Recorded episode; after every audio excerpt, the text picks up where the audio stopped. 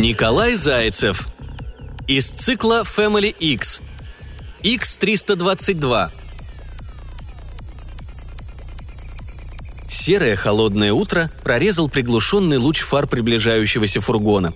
Я поморщился от рези в глазах, прикрывая их, и взмахнул рукой, привлекая внимание водителя, указывая направление и прикрываясь от света. Рядом ругнулся рядовой из второго отделения, тоже на миг ослепнув. «Прибыли, что ли?» – спросил он хрипло. Я не ответил на вопрос, косясь на него. Видно, голос сел во время схватки. Наорался и не заметил, с кем не бывает. Главное, что боец выжил. Я покосился на черные мешки у обочины. А многим сегодня не повезло. И затянулся сигареткой, успокаивая дрожь в руках. Все еще не мог отойти от боя.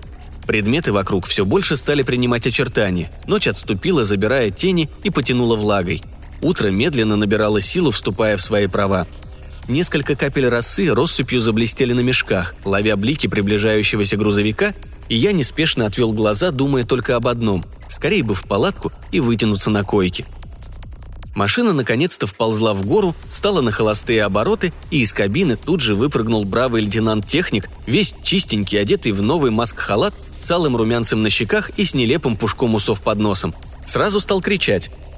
«Ты за главного, сержант! Что у тебя? Давай быстрее, у меня еще три точки на утро!» Пять двухсотых из людей и два триста двадцать вторых из киборгов. Лейтенант кивнул, обернулся в сторону кабины, поманил водителя. «Заберем только 322-е». «Серьезно?» – скептически протянул я, сдвигая каску назад. «А что мне с людьми делать?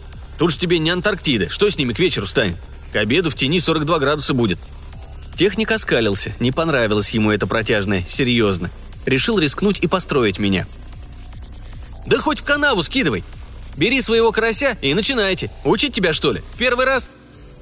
Рядовой из второго отделения абсолютно без эмоций передвинул автомат со спины на грудь, клацая предохранителем. В принципе, его понять можно было. Какая разница, пять двухсотых из людей или семь? Кто будет разбираться в деталях, откуда еще два трупа? Тоже, наверное, мечтал о палатке и койке, чтобы побыстрее вытянуться и моментально заснуть. А тут какой-то малой упирается и строит из себя лейтенанта. «Парни, у меня приказ!» Срывающимся голосом сказал сразу побледневший техник. «Так и у меня тоже». Я развел руки в стороны, показывая, какой он важный и большой. «У нас!» – сипло поправил меня рядовой из второго отделения и равнодушно зевнул, показывая, как время затянулось. Я хмыкнул, подмигнул лейтенанту, косясь на своего бравого вояку. «Видал? Такой точно ни перед чем не остановится». «Я жаловаться буду!» Техник сдулся, теряя напускную браваду. «Это, конечно, обязательно», — сказал я, кивая, но не особо пугаясь. Меня за компанию уже три раза разжаловали, а потом восстановили в звании. И один раз даже перед строем. А рядового вряд ли можно разжаловать, только на гауптвахту отправить. Но он скорее воспримет это как подарок, чем наказание. Там ведь выспаться можно. «Хоть загрузить помогите!» Лейтенант кивнул водителю, и тот побежал назад, открывая створки фургона. «Запросто, мы же не звери!» Двухсотых быстро погрузили, потом вернулись к кабине – Техник раскрыл мешки с 322-ми. Заводил считывающим прибором, затыкал в пазы, пытаясь оценить ущерб робототехники. Очень серьезный вид, занятой. А что его оценивать? Одному киборгу голову оторвало, второй попал под очередь крупнокалиберного пулемета. Теперь вряд ли восстановят. Мой рядовой присел рядом, лицо парня засияло. Лейтенант покосился на него, спрашивая. «Чего тебе?» «А я его знаю. Общались. А еще никогда не видел так близко мертвых киборгов. Думал, они всегда живые. А, не насмотрелся еще? Ну, гляди. Скажи, Лейтех. Технарь сильно поморщился, когда его так назвали. А о чем они думают, когда умирают? Ты что, семь классов закончил? Или фильмов насмотрелся?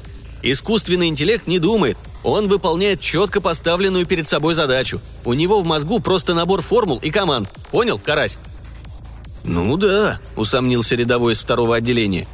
Ты когда-нибудь с ними говорил по душам? Так, чтобы слезы из глаз брызгали? А я говорил. Психологи по сравнению с ними – дети из яслей. У них в голове точно что-то есть. Я их чиню, собираю, разбираю. Мне даже в голову никогда не приходило поговорить с киборгом по душам. А ты попробуй. Я решил, что пора вмешаться и оттащить рядового от технаря. Упекут же парня. И точно не на гауптвахту. Лейтенант остановил меня взмахом руки – «Да какие у него могут быть мысли, рядовой?» «Разные». Боец поднялся на ноги. «Очень разные и правильные». «Мне кажется, ты не в себе». Нет, сержант, постой. Не уводи его. Сейчас я ему докажу. Сейчас. Технарь склонился над киборгом, которого прошила очередь, и с размаху ткнул своим прибором в глаз, вертя одновременно на три полных оборота. Киборг резко сел. Мы отшатнулись. Только зомби с утра нам еще не хватало. У нас будет минута, я не смогу его удержать дольше. Аварийное питание на больше не рассчитано. Киборг силился поднять руки, но не мог. «Замер», — приказал ему технарь.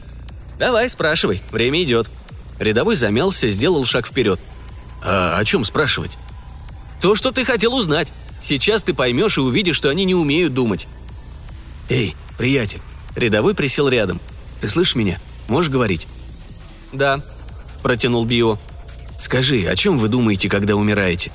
Киборг затих, глаза его стали тухнуть. «Вот видишь», — обрадовался лейтенант. «Он просто перегорел от твоего вопроса».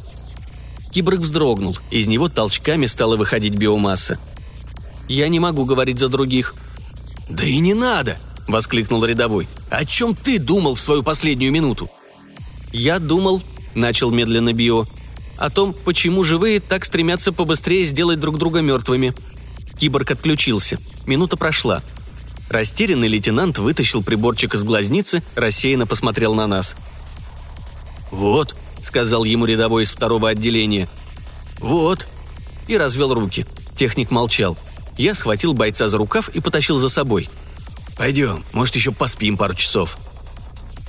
Палатке уснули моментально, стоило только принять горизонтальное положение. А вечером, уже в окопе, я узнал, что меня снова разжаловали. Улыбнувшись, я приник к прицелу, дальше выискивая цель.